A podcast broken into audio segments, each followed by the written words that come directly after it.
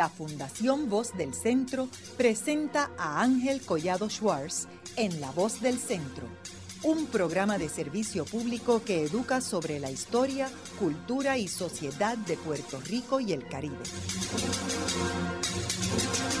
Saludos a todos. El programa de hoy está titulado El Bicentenario del Encuentro entre Simón Bolívar y José de San Martín en 1822.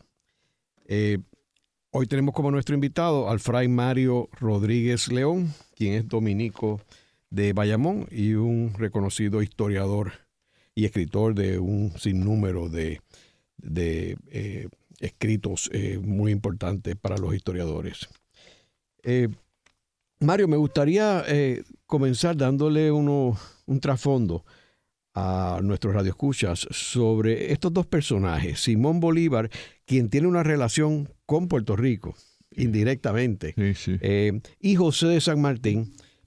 Y entonces entramos en los detalles de este famoso encuentro.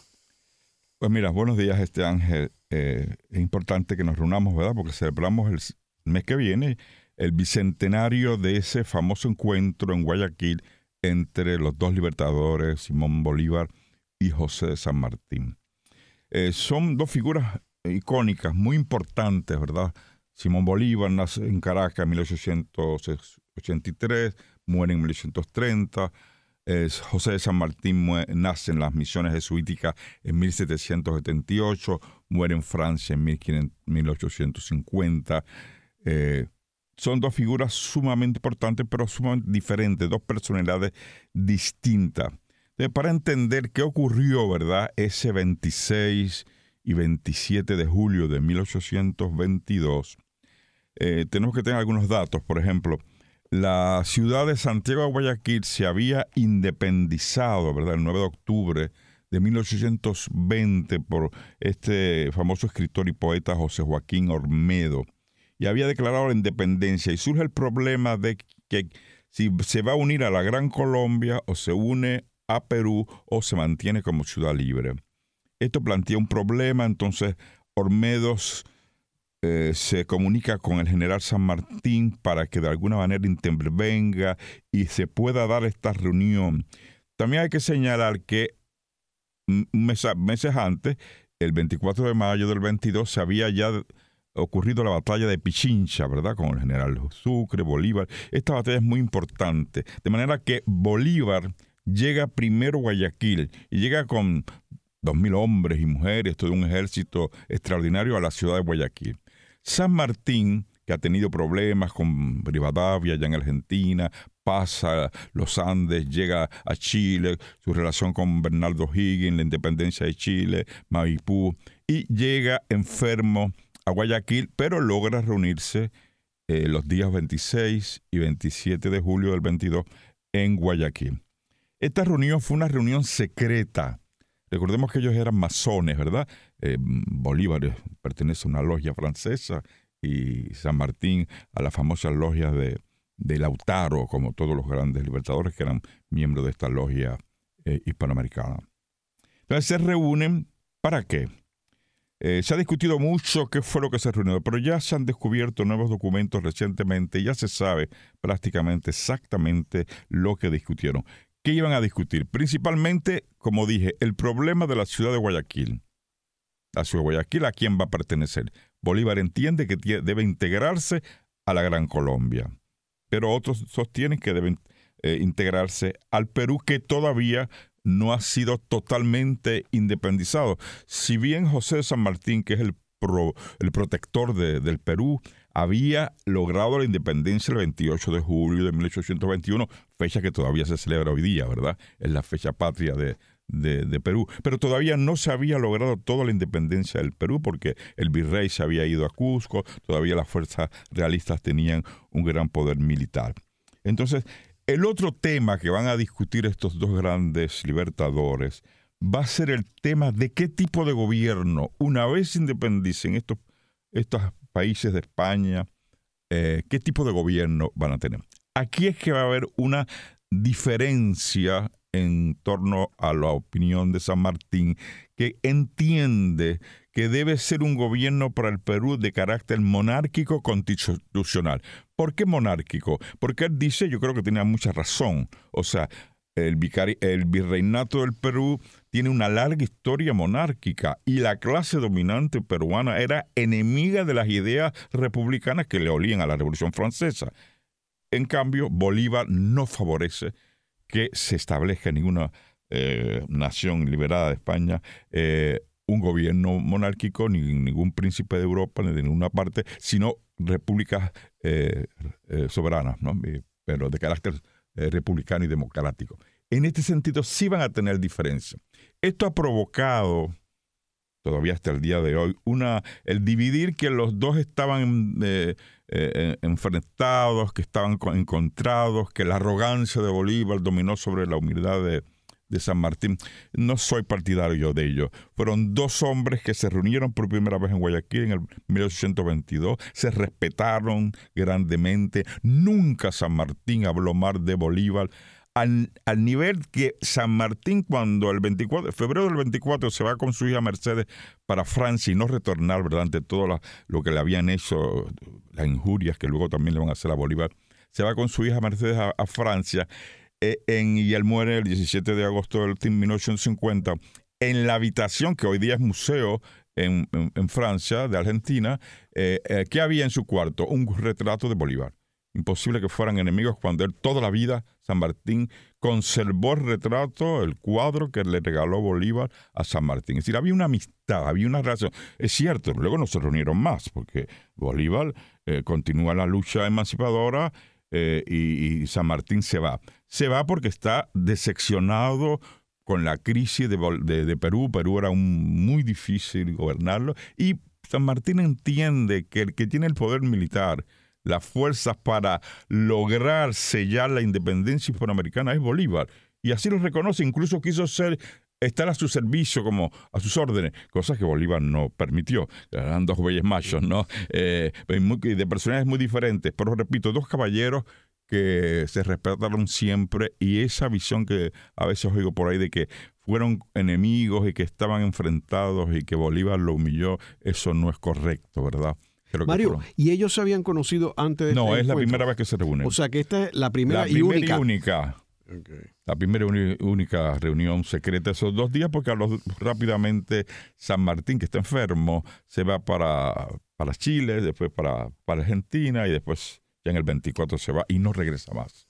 Ah. Ahora, cuéntanos un poco sobre qué estaba sucediendo antes de este encuentro. O sea, en términos de cuándo había comenzado la lucha emancipadora con España, que viene después de lo de la Corte de Cádiz, que eh, eh, eh, América Latina en realidad se revela de volver otra vez a España como estaban antes de la guerra, de la guerra con Francia.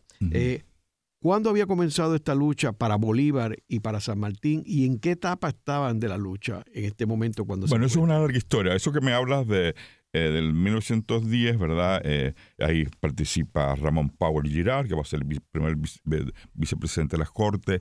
Eh, es cuando Napoleón invade a España en 1808 y entonces se crea lo que se conoce el fenómeno del juntismo. La Junta los cabildos de España no reconocen eh, eh, el, rey ilegítimo que impone Napoleón, que es su hermano mayor, José Bonaparte. Entonces, esto revierte a América. Entonces, los cabildos de América, en Venezuela va a ser la primera, eh, el 19 de abril de 1810, donde se rebelan, expulsan al gobernador que se viene a Puerto Rico, Vicente Empara. Entonces, este es el primer intento, ¿verdad?, de, emancipación, pero todavía no total. Estos cabildos, Venezuela, que es la primera en 1810, y luego México y Ecuador y otros, todavía están reconociendo el gobierno de Fernando VII.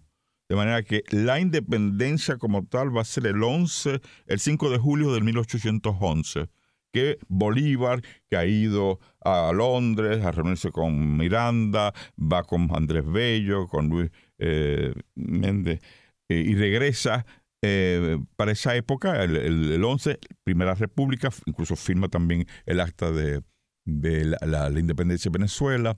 Va a haber dos repúblicas, la de 1811, que se elimina en 1812, la de 1813 que se elimina en 1814.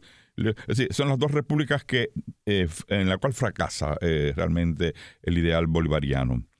Y de ahí en adelante la figura de Bolívar comienza a crecer. Bolívar es un mantuano que se ha criado con dos negras, eh, Hipólita y Matea. Matea duró 112 años, imagínense, murió en 1886. Eh, y él pues tiene una serie de reveses, ¿verdad? Eh, porque el que tiene verdadera formación militar es San Martín, que tiene una formación militar, que estuvo casi 20 años allá en España, se formó.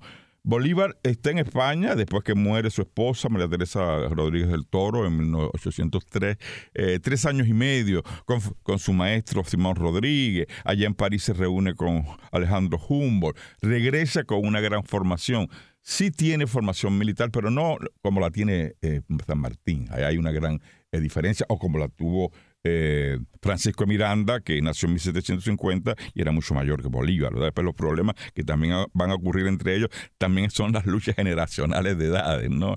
Y bueno, esta es más o menos la, la coyuntura, ¿verdad? Porque todo este fenómeno del juntismo se va a ir desarrollando por toda Hispanoamérica, es el origen ¿Por qué? Porque no aceptan realmente la independencia de Hispanoamérica. Es contra, no es contra España, es contra Francia. Es contra el poder francés napoleónico que no se quiere reconocer. En el caso de Puerto Rico está Luis Arismendi, que era anti-bonapartista, ¿no? O sea, que en esa coyuntura que es muy compleja y sumamente interesante. Ahora, para cuando se reúnen en el 22, ¿cómo iba la, el proyecto de liberación de Simón Bolívar? Mira, es que ocurre unas etapas después que él, o sea, en el 10 va a Londres, regresa, va a Estados Unidos, regresa, va a México, regresa. En, el, en el 12 eh, sufre, está en Caracas el famoso terremoto de 1812 que afectó muchísimo. Él nació precisamente, eh, eh, al frente está nuestro convento dominico de San Jacinto,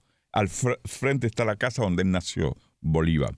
Después de ahí una vez cae la, Primera República, él se va a Cartagena de India, su gran proyecto lo va formando, ¿verdad? El proyecto de la Gran Colombia que lo va a proclamar en el Congreso de Angostura, 1819. Ahí el, eh, ese gran sueño de que las eh, Venezuela, eh, Colombia, bueno, no se llamaba Colombia, porque él le va a llamar Colombia a todo, ¿verdad? Cundinamarca, Nueva Granada, que incluía Panamá, y Ecuador, eso para Bolívar es una unidad política. Pero ¿qué pasa? Habían las grandes diferencias de, distancia, las capitanías generales, Venezuela y Caracas, la comunicación entre Caracas y Venezuela no era muy buena. Yo he viajado eso por tierra hace muchos años, desde Caracas a Bogotá, y, me tardé días y días en Guagua. Imagínense en aquella época, a caballo, a pie. Era, eh, eh, había un problema de, eh, de comunicación y de que los líderes partidarios de Bolívar luego se le van en contra porque ellos entienden que ellos deben ser así también libertadores en sus respectivas regiones, ¿no? Y entonces comienzan las divisiones, eh, la, gran tragedia de nuestro continente suramericano. Ahora, pero para el 22 todavía había ah, ya había comenzado esa división. Sí, ya había, ya, ya, o sea, como te dije, ya se independizado Guayaquil, ya se independizado el 21 eh, gran parte de eh, Perú, y ha dejado a Francisco Santander en, en, Colombia y él como abogado es el que realmente va a configurar el gobierno político de lo que hoy es la República de Colombia y los militares, por ejemplo, José Antonio Páez, Juan eh, Flores en Ecuador, eh, no son abogados y tienen una lucha entre militares y abogados. A Santander no lo quieren porque lo ven como un ilustrado, un jurista y, y entra en conflictos rápidamente con estos eh, líderes donde se ve claramente desde los orígenes el ideal bolivariano de la unidad de la Gran Colombia no se logra. No se logra porque eh, eh, las divisiones y luego cuando viene el Congreso de Panamá en 1926, también esto... Bolívar quiere que se discuta y este Congreso fue muy conflictivo, ¿no? Eh, porque invitaron a todo el mundo menos a Haití. ¿eh? Mm. Esto fue un problema serio. Eh, ¿Por qué Bolívar, que fue ayudado por Alejandro Petión en el 16, ¿verdad? Eh, cuando él baja a Jamaica, baja a, Haití, después pasa por Vieques, ¿cómo es posible que no invitaran a Haití? invitan a todo el mundo y San Martín, eh, Santander invita a los embajadores de Estados Unidos, de, de, Holanda, de Inglaterra, de Brasil. Entonces, para Haití hay todo un prejuicio, evidentemente, pero también hay unos problemas, eso sería otro, otro programa, porque Petión en la constitución de 1805 en Haití, el artículo 12, señalaba que los blancos no podían tener propiedades, había toda una, eh, unas posturas que Bolívar está en contra, en el sentido de que no quiere una guerra de razas. Problema que después va a tener en Guyana con Carlos Manuel Piar, que lo manda a fusilar, que también era de, eh, raza negra, mestizo. O sea, e, ese problema racial es interesante discutirlo, porque hay historiadores que han descubierto, ¿verdad?, que eh, pues unos problemas mucho más serios en torno a este problema eh, racial. Sin embargo, yo soy defensor, o sea, Bolívar eh, lo que le había prometido a Petión en Haití lo hizo, liberó a sus esclavos en su hacienda, logró la abolición. Luego la abolición de la esclavitud se logra a nivel de Venezuela más tarde, en 1854, pero Bolívar era un abolicionista pero a la misma vez eran todos unos racistas. ¿ah? Todos estos libertadores no podemos negar que eran unos racistas en cierta medida. Eso es un tema eh, sumamente eh, eh, interesante.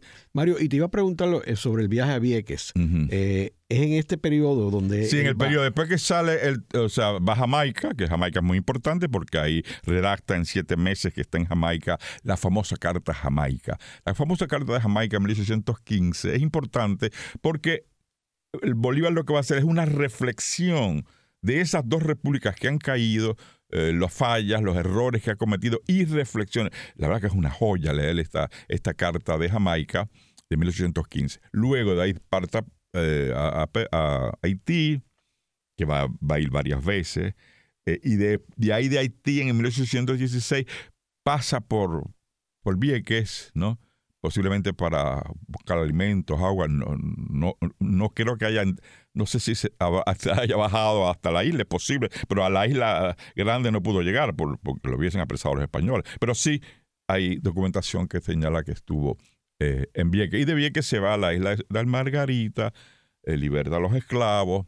Estamos hablando de 1816, 17. Esos son años muy difíciles para Bolívar. Fíjate, fíjate que Bolívar eh, vive 47 años y parece que vivió 90, porque eh, eh, todos eran muy jóvenes. Eh, Sucre es mariscal a los 29 años.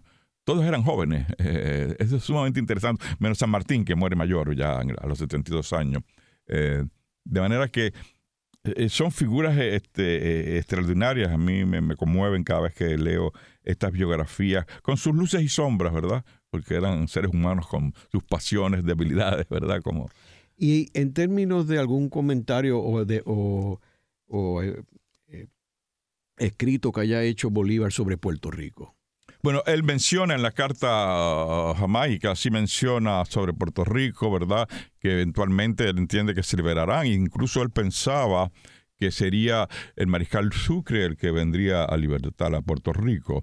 Eh, recuerda que aquí cuando incluso cuando ocurre el fenómeno del juntismo, o sea, el cambio de, Fernando VII y la invasión a Napoleón, cuando en las cortes piden, eh, perdón, de, América Latina piden si se van a unir a las luchas emancipadoras, Puerto Rico dice que no, que continúa bajo el gobierno de Fernando VII.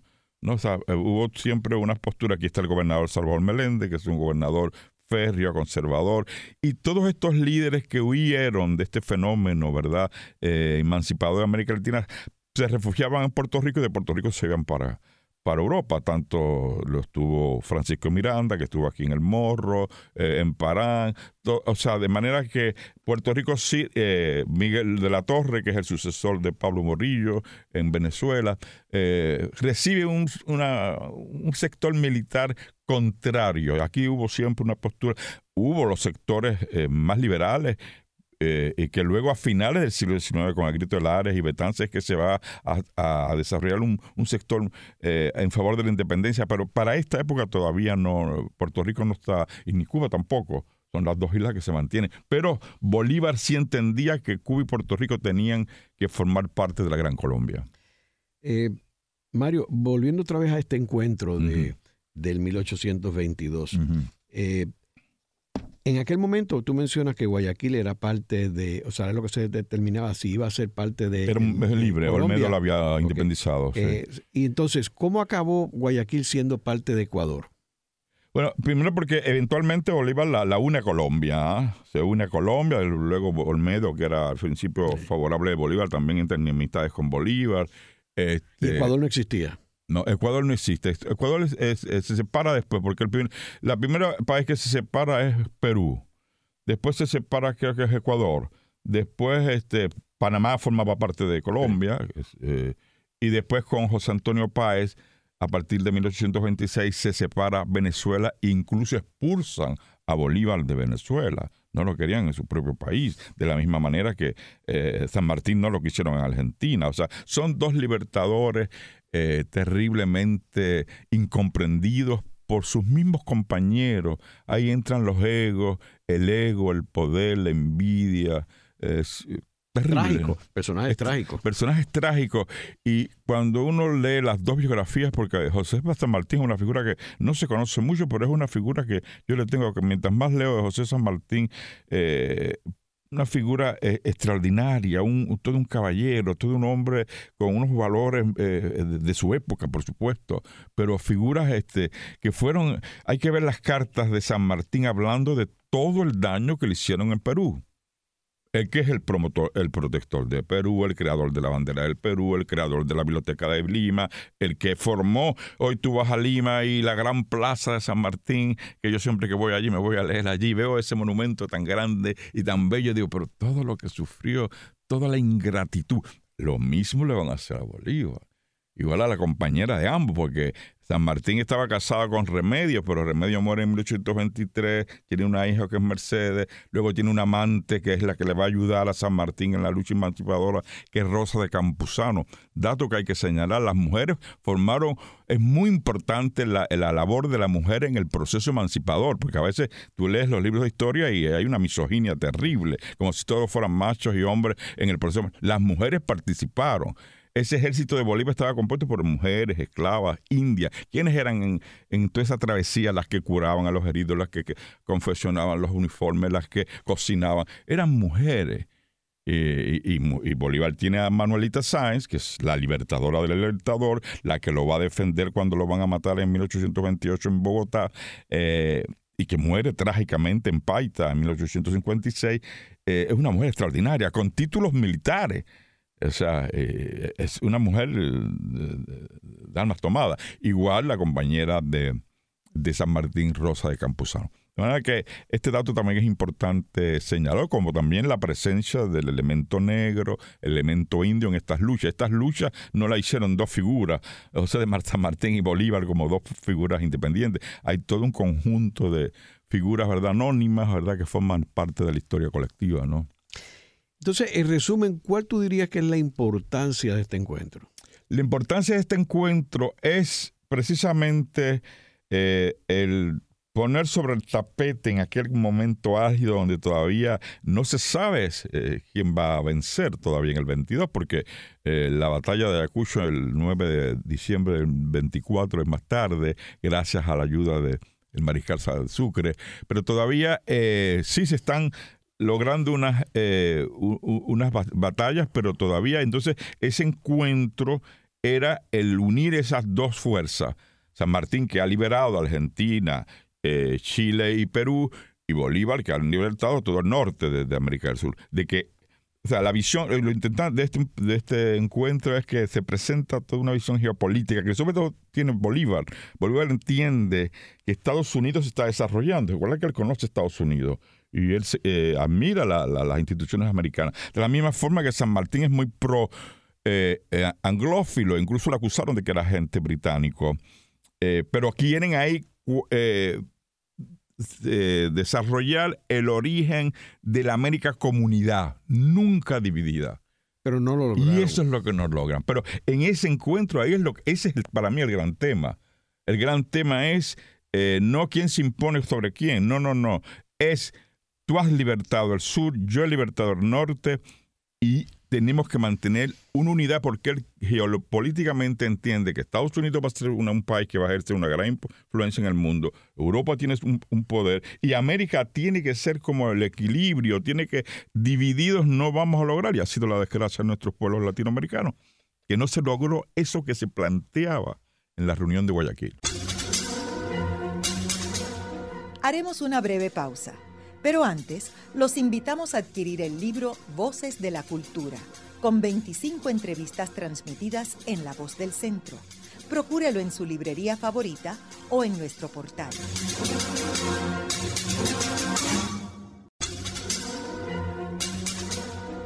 Continuamos con la parte final de La Voz del Centro con Ángel Collado Schwartz. Pueden enviarnos sus comentarios a través de nuestro portal www.vozdelcentro.org.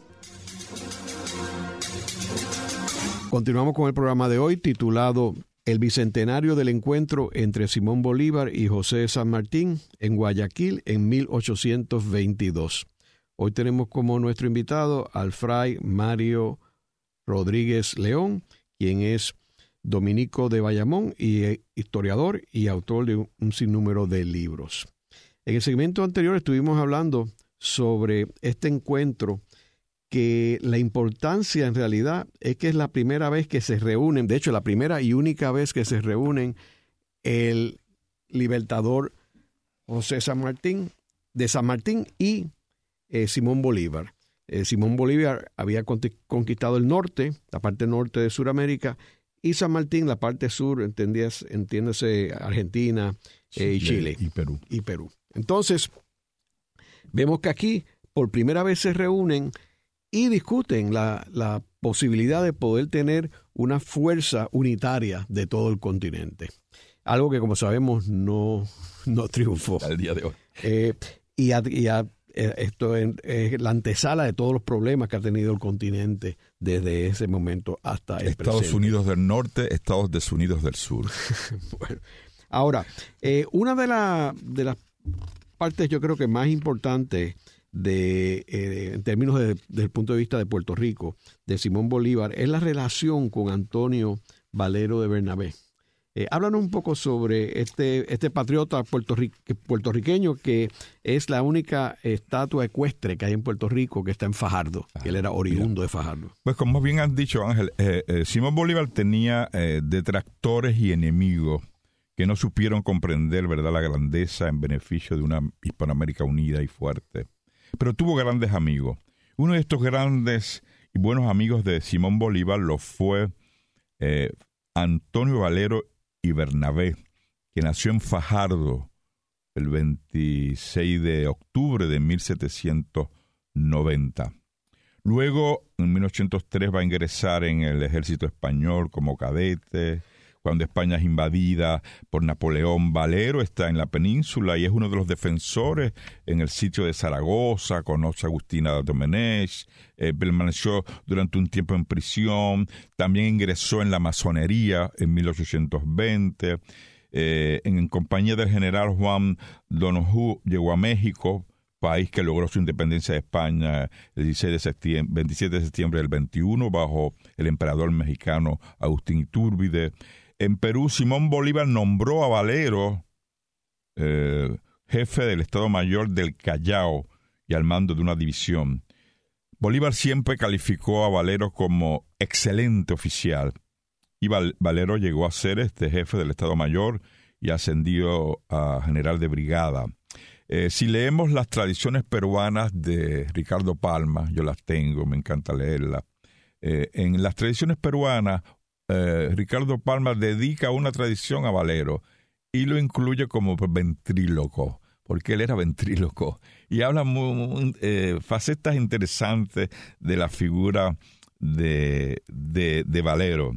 Luego Bolívar nombrará a Valero como comandante militar del Istmo de Panamá, eh, luego lo acompaña Bolívar de su, a su regreso a Perú, eh, luego de la expulsión de Bolívar de Venezuela, como dije anteriormente, Valero renunció a su cargo de ministro de guerra, siempre apoyó, siempre fue fiel a, Valero, como lo fue eh, Sucre, como lo fue Urdaneta y otros generales, eh, que fueron fieles hasta lo último a la figura y a la persona de, Bolívar.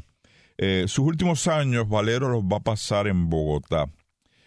precisamente en el, archivo de Bogotá, he tenido la oportunidad de investigar hace varios años, es un archivo extraordinario, uno de los archivos más extraordinarios que conozco en América del Sur.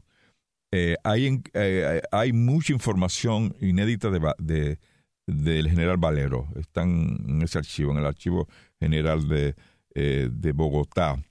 Lo, lo, lo, triste, ¿verdad? Lo curioso es que cuando Valero muere en Bogotá en 1863, Luego los restos de Valero, que después se quisieron, este, se perdieron. ¿ah? Eh, eso fue terrible lo que ocurrió con los restos de Valero, eh, porque reconocían la importancia de Valero en las luchas emancipadoras y en su estrecha relación eh, con Bolívar. Pero gracias al hijo de, de Valero, José Valero, en 1927 le facilitó cierta documentación muy valiosa al historiador nacionalista puertorriqueño Mariano Abril y Ostaló, que él luego lo va a publicar en 1929, famoso libro que se consigue en toda cualquier librería, Antonio Valero de Bernabé, un héroe de la independencia de España y América. Pero reitero, para los historiadores que nos están oyendo o interesados, todavía hay que escribir más sobre la vida de Valero. Repito, porque la documentación que se conserva en Bogotá, información que se conserva en Caracas, en España, tiene que haber por, por todos los viajes que él dio por España, en México, en Cuba, en todos los lugares donde estuvo Valero y en Perú, tiene que haber documentación y eso pues hay que investigarlo. Yo creo que es una figura icónica. De la independencia de España. Eh, explica por qué España se estaba independizando. Bueno, como dije, una vez por la invasión de Napoleón en España en 1808, este, las juntas eh, se rebelan contra el rey, eh, eh, que es el hermano de Napoleón, José Bonaparte. Una parte de, españoles francesados lo, lo, lo, reconoce, pero muy poco. La mayoría de la población se va a rebelar contra este, la presencia de Pepe Botella, José Bonaparte en España. Y como dije, eso revierte a América. O sea que Valero ayudó a independizar a, España, y de luego eh, eh, participa también en la independencia de, México y, a la independencia de Venezuela. De, eh, España, de, la misma España. De la misma España. Interesante. Por eso es una figura continental, es una figura este, que, que se debe conocer más y que eh, que, existe esa documentación que hay que recogerla, ¿no? Ahora, sus restos están, entiendo No, no, se perdieron, no se sabe dónde están, no, no, no se han encontrado. La tumba de Valero no se encontró nunca. Lo que sí es que en un monumento nacional en, Caracas aparece el nombre sí, de él. Sí, aparece el nombre de él en el Caracas, sí, lo, lo, he visto. Eh, por supuesto aparece el nombre, pero no. Eh, José Guzmán Blanco, que fue uno de los presidentes a finales del siglo XIX en Venezuela, quiso, pues, cuando trasladan los restos de, de Bolívar, quieren también trasladarlos de Valero, pero no los encuentran. no sé qué pasó ahí, se, perdieron. Mario, ¿y cuándo fue el último encuentro que él tuvo con Simón Bolívar? Eh, Valero. Sí. Caramba, no, no te sabría decir ese dato en concreto, ¿verdad? Pero sí tuvo una estrecha relación. Y acuérdate que tenían relaciones también esporádicas porque eh, Bolívar eh, estaba de un sitio a otro, eh, por eso la relación con San Martín fue una sola vez, y aún la relación con Manuelita Sainz también fue muy dispersa porque él, él siempre estaba de un sitio a otro. Yo, yo y una expansión de terreno Esta mañana estaba viendo, tengo, no lo traje, un libro de mapas que yo tengo, que traje de Cuba, de todas las rutas de Bolívar y yo me quedaba bobo, como a caballo iba de, una ciudad a otra, de una manera, por mar, por tierra, a pie, a caballo, en litera, enfermo, como quiera. O sea, ¿cómo y en tan poco tiempo? Con enfermedades, con malaria, con hambre, con frío. es admirable. Ahora, eh, háblanos un poco sobre eh, la relación entre Karl Marx y Simón Bolívar, que es algo que yo creo bastante novel, que apenas se discute. Vamos a ver. Pues sí, eso es un tema sumamente interesante, ¿verdad? Eh, la figura de Karl Marx, yo también la estudio, yo no soy marxista, pero el, a Marx hay que estudiarlo. Marx es sumamente interesante, igual que Federico Engels. Eh, Marx eh, en 1857 se encontraba en apuros económicos en Inglaterra. Usted sabe que el que lo va a ayudar siempre va a ser su gran amigo Federico Engels. Y entonces le solicitaron en la New American Encyclopedia de Nueva York que publicara una biografía de figuras de Hispanoamérica y él hizo un artículo menor sobre la biografía de Bolívar. Pero ¿cuál es el problema? Mi querido Carlos Marx no conocía nada de Hispanoamérica, tenía una serie de prejuicios porque publica un artículo prejuiciado totalmente en contra de Bolívar. ¿Y qué ocurre? El escritor argentino Aníbal Ponce, que murió en México en el 38, yo tengo todas sus obras. Este marxista argentino tradujo eh, del inglés el escrito de Carlos Marx sobre Bolívar y se unió a la interpretación envenenada, eh, distorsionada que tuvo Carlos Marx sobre eh, Bolívar. Ahora, ¿cuál es el problema? Bolívar es el problema de las fuentes. ¿Qué fuentes utiliza Bolívar? Iba a traerlas porque las tengo, sobre todo el libro de Ducutrey Holstein, que está también relacionado con Puerto Rico, con la República Boricua. Este fue un individuo, un francés, francés, alemán, este, que participó en la Revolución Francesa, tuvo problemas en Francia, se viene a América, participa en las luchas de Simón Bolívar y entra en conflicto con Bolívar. Luego él escribe este libro, que yo lo tengo, publicado en francés en 1831, y no se traduce al español hasta, eh, hasta el siglo XX, porque realmente ningún historiador serio usa esta fuente, yo lo tengo completo. Y no lo he terminado porque habla tan mal de Bolívar, coloca que Bolívar era un monstruo, era un, hombre egocéntrico, era un hombre, eh, un vago que estaba siempre fumando en una hamaca, que mandaba a todo el mundo a pelear, pero él estaba siempre eh, descansando, cosas que no son ciertas, ¿no? Pero eh, repito, esta es una de, las una de las fuentes que usa Karl Marx. Lo interesante es que Karl Marx en la biblioteca británica de Londres habían otros libros favorables a Bolívar pero no usó esos libros, usó los en contra. Decir, que de alguna manera, ¿por qué, eh, él presenta a Bolívar, Karl Marx, como lo ridiculiza, como un pequeño Napoleón, como un pequeño, como un dictador, como una figura eh, que no merece ningún tipo de respeto, contrario a lo que es la figura de Bolívar, ¿no? Entonces, eh, de ahí viene el que los enemigos de, de Bolívar, que lamentablemente todavía están hoy día, utilizan estas fuentes. Yo he oído un montón de conferencias de, historiadores de España, Hispanoamérica, de Colombia, hablando eh, las manchas, las grandes manchas de la figura de Bolívar, pero es señalar usando la misma fuente que usó eh, Carlos Marx en Londres de Ducudray Hosten, principalmente, que es un librote, yo lo tengo completo, ¿ah? se consigue en español eh, por Amazon. y yo creo que este es el problema del prejuicio, ¿verdad? Hay un escritor venezolano muy importante se llama Vladimir Acosta, no sé si todavía vive, espero que sí, porque quiero conocerlo. Él publicó un libro en el 2007, eh, El Bolívar de Mars, y este historiador eh, venezolano ha estudiado a fondo esta problemática, todas las fuentes que utilizó, por qué este prejuicio, esa visión eh, negativa. Imagínate que Carlos Marx cuando Estados Unidos le arrebata todo el territorio a México, Carlos Mar favorece que eso es lo correcto, porque ¿cómo iba a pertenecer eso a México, que es un país de gente vaga? Eh, el país de trabajadores y de futuro es Estados Unidos. Este lo dice Karl Marx, ¿ah?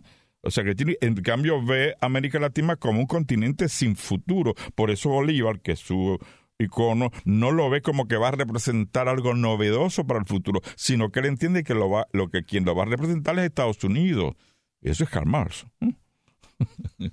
o sea que él él no veía con buenos ojos la emancipación de América del Sur. No la veía con los prejuicios que tenía él como alemán. Lo mismo lo tuvo Hegel, ¿no? Todas estas este, grandes figuras, este, tal vez este, el que no la tuvo eh, fue Alejandro Humboldt, porque vino aquí eh, en a finales del siglo XVIII y XIX eh, y se reúne con Bolívar. eh, tenían una visión prejuiciada, no, eh, pero lo que a mí me choca, no, no lo he estudiado todavía a fondo, es que teniendo otras fuentes que le darían otra visión, ¿por qué no lo usaron y fueron más equilibrados eh, en su en su interpretación. Y entonces, claro, si bien esto es escrito, esto de, que escribió Carlos Mar en 1858 eh, es un escrito menor, pero, pero porque lo necesitaba económicamente, se lo pagaron y punto. A él no le importó más la, la figura de Bolívar, ¿no? Eh, pero, pero es interesante, ¿no? Eh, entender eso. Eso no, eso no quita la grandeza de, de Karl Marx, ¿verdad? Del capital y todas sus grandes obras económicas y filosóficas de Karl y hay que leerlo, ¿no? Ahora, eh, tú dirías que en términos de, de, la figura de Simón Bolívar, él, él este, tuvo bastante influencia del pensamiento europeo, ¿verdad? Este, sí, sí, sobre no, todo. no solamente por los estudios, sino lo que me comentabas de sus reuniones con Humboldt.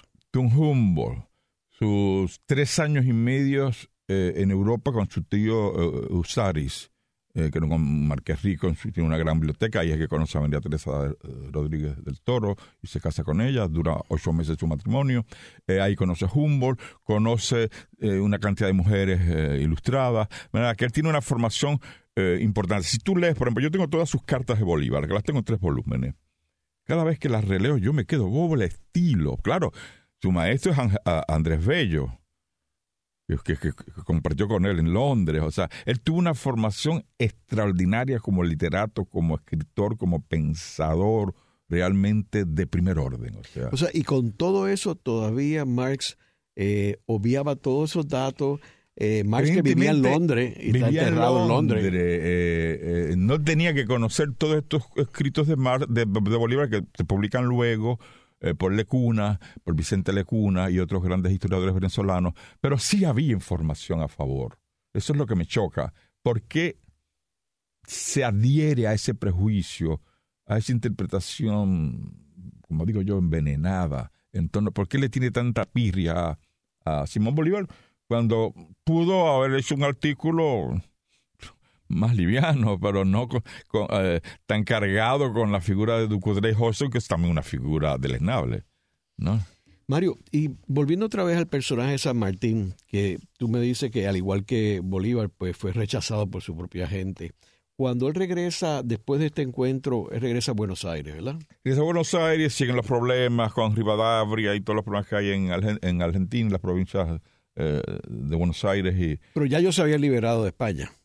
Sí, ya se habían liberado. Ahora, ¿qué sucede con Chile? Chile se ha liberado con eh, Bernardo Higgins, que luego con la batalla de Maipú en el 1818 se sella la independencia de Chile. Con Chile nunca tuvo realmente problemas, al menos San Martín. Siempre tuvo una ayuda, ¿no? Luego él regresa, después de la, del encuentro de Guayaquil del 22, regresa a Chile, pasa por los Andes, vuelve a Buenos Aires, se siguen los, los, los chismes, los enredos, y él decide irse. En febrero del 24 se va con su hija Mercedes a Francia y no regresa más. De hecho, sí regresó en el 29, pero no bajó del barco, porque cuando llegó a ayudar a algunos problemas que había en Argentina, había tanta inquina contra él que no se bajó del barco y volvió a Francia y, y jamás regresó hasta que muere en 1850. O sea, él nunca ocupó ninguna posición administrativa de liderato en Argentina. Muy poco, muy poco, porque es que... no fue presidente. No, no, no, no, no, lo dejaban. Eh, habían esas luchas de poder tremendas, ¿no? y, San Martín es un hombre que, tiene unas ideas muy claras. De, de eh, está todo el problema de la esclavitud, eh, de la que estas clases dominantes emancipadoras no solo que eran unas racistas, como te he dicho, sino que eran unas clases este, que defiende sus intereses de clase social en contra de los indios, en contra de las posturas de Bolívar y San Martín de liberar a los esclavos, de liberar a los indios, de que las mujeres estudien en las universidades. Toda esa visión más eh, amplia y democrática no la comparten todos estos libertadores. ¿no? Y ese problema se va a generar yo diría, después que muere Bolívar en el 1830 y San Martín en el 50 y todos estos ¿verdad? Generales, eh, la, la, la, generación que les sigue, que son los que van a controlar los poderes políticos de nuestra América Latina en el siglo XIX, si tú encuentras, son guerras y guerras, como después lo va a narrar muy bien García Márquez en Cien Años de Soledad, ¿verdad? Peleas y guerras fronterizas, o sea, que hubo una degeneración en que no solo que el ideal bolivariano no se conjugó y se logró, sino que se atomizó más, o sea, se hizo todo lo contrario. Todo lo contrario de lo que defendía Bolívar y San Martín fue lo que se hizo en América Latina. Dividirnos más, pelearnos más y, por supuesto, la influencia británica y luego la influencia de Estados Unidos, pues han dominado nuestras tierras hasta el día de hoy, lamentablemente. ¿Y qué estaba sucediendo en México mientras todo esto sucedía en América bueno, del Sur? en México está sucediendo, como sabemos, este, el grito de Dolores, del cura Hidalgo, después del cura José eh, María Morelos, eh, la independencia de México, la primera, que es el 16 de septiembre del 10, y luego, como dije, se completa bajo... Eh, México se hace por un tiempo breve, de dos años, imperio bajo el mexicano Agustín Iturbide que eso hay que investigarlo, ¿verdad? Eh, eh, Bolívar no lo veía muy bien, porque como ya te digo, Bolívar no es pro-monárquico. Y eh, si bien la independencia final de México, que es 1821, se logra bajo el emperador Agustín Iturbide, que después lo matan ellos mismos, ¿ah? porque somos así, ¿no? Matamos a nuestros propios héroes de izquierda y de derecha. Este, pues, eso es lo que está ocurriendo. Y luego Luego que muere, matan a Iturbide en el 24. Eh, lamentable, México tiene una, una historia muy turbulenta, muy. Eh, no sé cuántas constituciones. Este, luego, pues todo lo que ocurre, ¿verdad? Hasta el final es con, con Santa Ana, después cómo se pierde todo, el 50% que Estados Unidos. Estados Unidos se lo quita, pero también pues, fue un problema de México. México no tenía cómo poblar Texas, California, llegaban hasta Nuzca, hasta la frontera de, Alaska, que era rusa. Eh, eh, la frontera de, México llegaba hasta allá, fíjate, era un imperio inmenso. Pero no, aquí había un problema de poblacional, como decía Alberti, eh, gobernar es poblar. No tenía gente. Entonces, el gobierno de México, ya republicano, permite que gringos colonicen Texas. Ah, claro, fueron llegando, llegando, llegando, y luego esos declaran la República de Texas en 1836 y esa república luego se anexa años después a Estados Unidos. es una historia eh, realmente eh, sumamente interesante, pero es muy turbulenta la historia de México, sumamente eh, digna de estudio. ¿no? Y de hecho después Estados Unidos invade a Veracruz. Vale Veracruz, sí, y, sí. Y ocupa Veracruz. y, al, final se van también. También se van los, niños héroes famosos de, de México y luego todo para final, en el siglo XX, la figura de Pancho Villa y todo eso, y Zapata, ¿no? Eh, ya es el proceso revolucionario de, de 1810, ¿no? Eh, Ahora, eh, Mario, ¿tú no crees que parte del problema cuando uno ve todas las la independencias y la, todas estas revoluciones en América del Sur es que había un elemento de clase? Sí, sí, muy marcado. y entonces, en realidad, lo que hicieron fue eh, en vez de estar los españoles peninsulares gobernando, era la versión de españoles y de, de, Hispanoamérica. Por eso hay eh, quienes dicen que era el, fue el último día del absolutismo y el primero de lo mismo. O sea, porque continúa, ahí no estuvo, por ejemplo, eh, ni, lo, ni la población negra, ni la población indígena estuvo presente en ninguna parte de América Latina. Incluso, por ejemplo, en el caso de Argentina y de Perú, pero por ejemplo de Argentina, bajo la República, a mediados del siglo XIX, se cometen las grandes atrocidades en contra de la destrucción de las comunidades de India, que todavía están, igual en Chile los mapuches, desde Lautaro, pero eh, cuando yo leo, cuando estuve cada vez que voy a las veces que he a Argentina y leo cómo fue la destrucción eh, de eliminar explícitamente la población indígena de Argentina, porque tiene que ser población blanca que venga del norte de Europa, es terrible. Lo mismo que ocurre en Estados Unidos, ¿no? Con, con los indios de Estados Unidos del norte y de Canadá. Pero realmente fue terrible y eso a veces no se, no se estudia. Igual las grandes persecuciones de los indios yaquis en México. Es, durante la República, durante el gobierno de Porfirio Díaz. Eh, o sea, de manera que esa es otra gran historia nefasta de nuestra América contra las poblaciones negras que, e indias y negras que hoy día están reivindicándose. Yo creo que es importante reconocerla, incluso en, eh, en Uruguay, eh, los mapuches en Chile, los mapuches en, la Patagonia, ¿no? Ahora, yo a donde iba con esto de por qué no ha funcionado en América Latina, toda América Latina, por la cuestión de las clases, algo que no vemos que sucedió en Estados Unidos. porque en Estados Unidos había otro tipo, otro tipo de colonizadores o pobladores, o sea, tenían un sector religioso, tenían los otros que tenían las haciendas, tenían los, todos los inmigrantes que venían en, cantidades gigantescas del norte de Europa, de Alemania, de Italia, después vienen los asiáticos para el ferrocarril. Pero, es curioso eso que tú señalas, porque si bien es cierto, eh, en, en, esa área también pudo haber habido divisiones donde estas repúblicas, la misma de Texas, en vez de unirse, se hubiesen separado. Estados Unidos pudo haber estado dividido, se pudo haber atomizado en varios estados. Sin embargo, eh, por las instituciones, por una serie de situaciones donde es interesante. En estos días he estado leyendo de, uh, de Alexis Tocqueville, cuando va con Dumont a Estados Unidos en 1831 y después escribe La democracia en América. Él va estudiando esa realidad, por qué Estados Unidos, los conquistadores, los pioneers, eh, eh, logran un, tipo de gobierno que en Europa era difícil y en América no se logra. Es interesante, ese libro hay que son dos tomos publicados en 1835, de Alexis Tocqueville. En, el programa de hoy hemos discutido el bicentenario del encuentro entre Simón Bolívar y José de San Martín. Vemos cómo en este encuentro, que fue en Guayaquil en el 1822, se discute, primero se encuentran por primera vez estos dos grandes líderes de América eh, Latina, y segundo se discute la posibilidad de una América unida, eh, algo que eh, fue un, un, sueño imposible que no se pudo lograr. gracias, Mario. Esta ha sido una producción como servicio público de la Fundación Voz del Centro. Los invitamos a sintonizarnos la próxima semana a la misma hora. Y recuerden que pueden adquirir el libro Voces de la Cultura en su librería favorita o en nuestro portal.